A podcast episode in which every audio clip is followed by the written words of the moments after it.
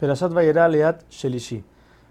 Los dos ángeles que quedaron llegan a Sdom y como Lot estaba acostumbrado a recibir invitados por la casa de Abraham, entonces los, los trae a su casa. Estos al principio se rehusan, cosa que no hicieron con Abraham, ya que Abraham era una persona importante y no se le puede rehusar a la petición de una persona importante.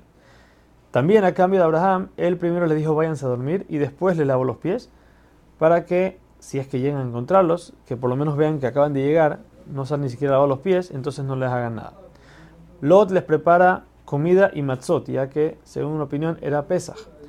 En la noche, mientras estaban comiendo, hablando, llega la gente de la ciudad y les, le dice a Lot que saquen a las dos personas que llegaron con él. Lot sale de la casa, cierra la puerta atrás de él y les pide, les trata de pedir que no les hagan nada ya que son sus invitados. Estas personas mueven a Lot de la puerta y tratan de romperla, por lo que los ángeles abren la puerta, meten a Lot y ciegan a toda la ciudad.